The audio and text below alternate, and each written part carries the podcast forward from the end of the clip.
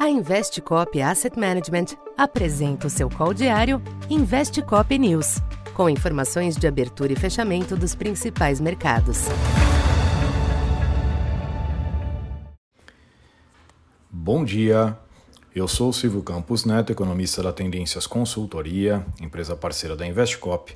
Hoje, dia 2 de outubro, falando um pouco da expectativa para o comportamento dos mercados nesta segunda-feira, Movimentos comedidos predominam nos mercados internacionais nesta manhã, após o acordo no Congresso norte-americano que prorrogou por 45 dias o financiamento do governo e evitou por hora um quadro de shutdown. Apesar de certo alívio, a notícia não gera uma retomada do apetite ao risco, com os agentes na expectativa pela importante agenda de indicadores ao longo da semana, principalmente nos Estados Unidos. Hoje, o destaque será o índice SM da indústria, além de declarações de dirigentes do Fed, em um momento de muita atenção aos sinais emitidos pela autoridade monetária. Na quarta-feira sai o ISM do setor de serviços, enquanto que na sexta os decisivos números do mercado de trabalho do país, dados que devem movimentar as apostas para a próxima decisão do Fed.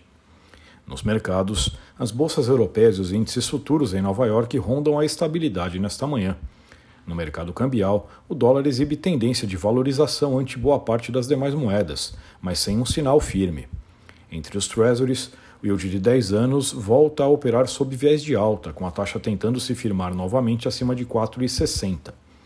Entre as commodities, o petróleo também retoma a tendência de valorização após dois dias de correção, no aguardo das deliberações da OPEP nesta semana. Na China, a semana de feriado da Golden Week mantém os mercados fechados. Aqui no Brasil, o panorama internacional deve continuar guiando os ativos, ainda que o quadro misto da abertura não aponte para movimentos relevantes. De todo modo, postura cautelosa lá fora deve estancar a tênue reação observada por aqui na sexta. No câmbio, a solidez do dólar deve continuar impedindo uma correção no curto prazo, com a cotação se firmando pouco acima de R$ 5,00. O Ibovespa ainda tenta se sustentar com o fôlego das commodities, mas o período de feriado na China deve esfriar o ímpeto. Na curva de juros, os yields dos treasuries ainda pressionados afetam as taxas médias e longas. Por aqui, no aguardo de discussões importantes do ponto de vista fiscal no Congresso, os agentes avaliam na agenda de hoje os números do CAGED, que fornecerão indícios do fôlego do mercado de trabalho formal, aspecto que tem sido citado pelo Banco Central. Então, por enquanto é isso. Bom dia e bons negócios. Essa foi mais uma edição Investe Cop News.